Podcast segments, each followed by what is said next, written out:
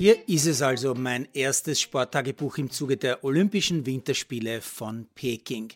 Während ich den Podcast langsam vorbereite, läuft die Eröffnung dieser Spiele und ich sehe sie im ORF und im ZDF. Nicht, weil ich glaube, dass da ein Unterschied wäre. Nein, es ist mir nur um die Vorberichterstattung gegangen. Die war im ZDF sehr deutlich anders und deutlich mehr als im ORF. Dort hat man sich vor dem Beginn der Eröffnungsfeier, dort im ZDF nämlich, etwa eine Stunde lang mit den vielen kritischen Aspekten rund um China beschäftigt. Ausführliche Berichte von Reportern aus China zu Umweltsünden und groben Menschenrechtsverletzungen zum Beispiel und natürlich auch zum Thema Covid-19. Denn heute hat es bei den Deutschen auch zwei nordische Kombinierer erwischt, nicht irgendwen, sondern Erik Frenzel und Terence Weber, zwei echte Medaillenkandidaten, die sind also auch Corona-positiv. Jetzt am Schluss des Olympiastudios im ZDF habe ich erfahren, der eine, ich glaube Frenzel ist es, der ist definitiv im Quarantänehotel, der andere durfte im Teamquartier bleiben, muss sich aber trotzdem von den anderen absondern, wie es so schön heißt. Der hat offensichtlich einen Wert, der genau dazwischen liegt. Also das ist ein bisschen eine Lotterie. Die deutschen Kollegen haben auch versucht, ein bisschen hinter die Kulissen zu blicken, ein bisschen ins Land und zu den Menschen zu schauen. Das ist aber nicht gelungen, weil es einfach verboten ist.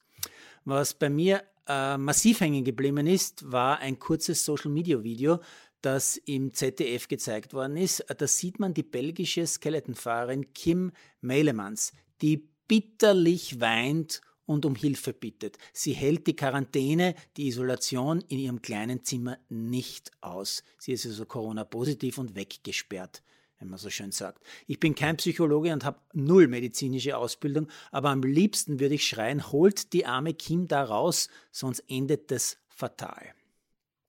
Beim ORF beschränkt man sich auf ein Interview mit ÖOC-Präsident Stoß, ein nobler Herr, der alles Negative quasi höflich ausschließt und von idealen Bedingungen spricht.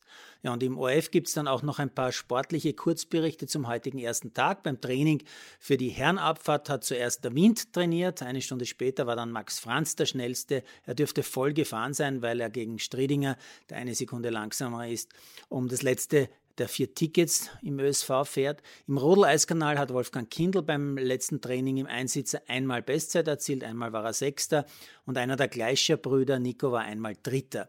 Die ersten zwei Läufe werden am Samstag zum Mittag gefahren, also schon bald. Die Skispringerinnen haben auch gut trainiert. Iraschko Stolz, Pinkelnick und Eder waren immer so um Platz 10 klassiert. Sophie Sorschak, die als Ersatz ja gerade nachfliegt, im wahrsten Sinne des Wortes, kommt erst heute Abend in Peking an, soll morgen gleich zum Probedurchgang ganz ohne Training.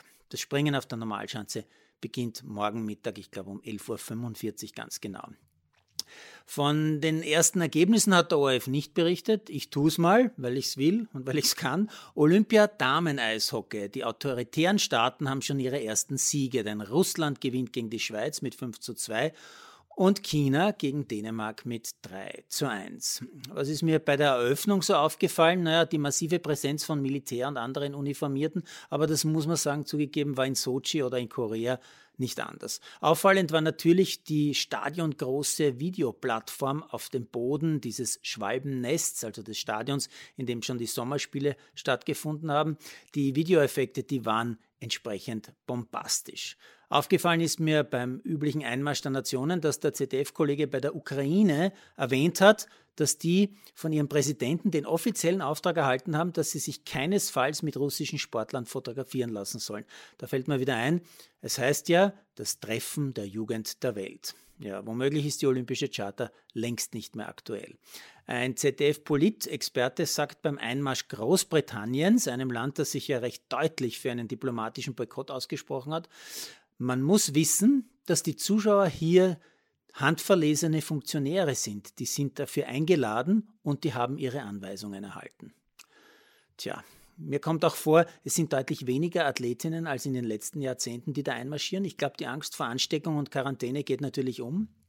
Die nigerianische Fahne zum Beispiel muss auch ein Funktionär tragen, denn der einzige aktive Sportler Nigerias, ein Langläufer, ist leider Corona-positiv. Und da fällt mir dann natürlich gleich wieder der Spruch von Rodel-Legende Georg Hackel ein. Warum verschieben's nicht? Hat ja bei Tokio auch funktioniert.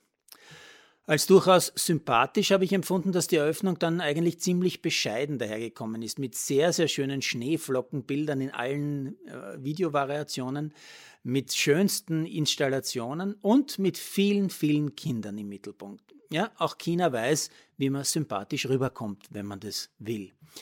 Beschließen muss ich mein Tagebuch am ersten Tag dieser Spiele mit einem Posting der ZDF Heute Show, äh, das mir meine Tochter geschickt hat. Achtung, das ist noch deutlich ironischer, als ich das schon manchmal formuliere. Die Satiresendung schreibt nämlich, nachdem jetzt schon einige Moderatoren und Reporter von ZDF und ARD wegen Corona ausfallen, immer mehr Moderatoren fallen Corona-bedingt bei der Berichterstattung zu Olympia aus. Das ist neu.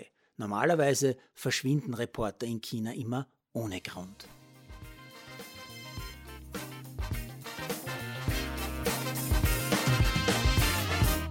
Produziert von Malderino Kiesens.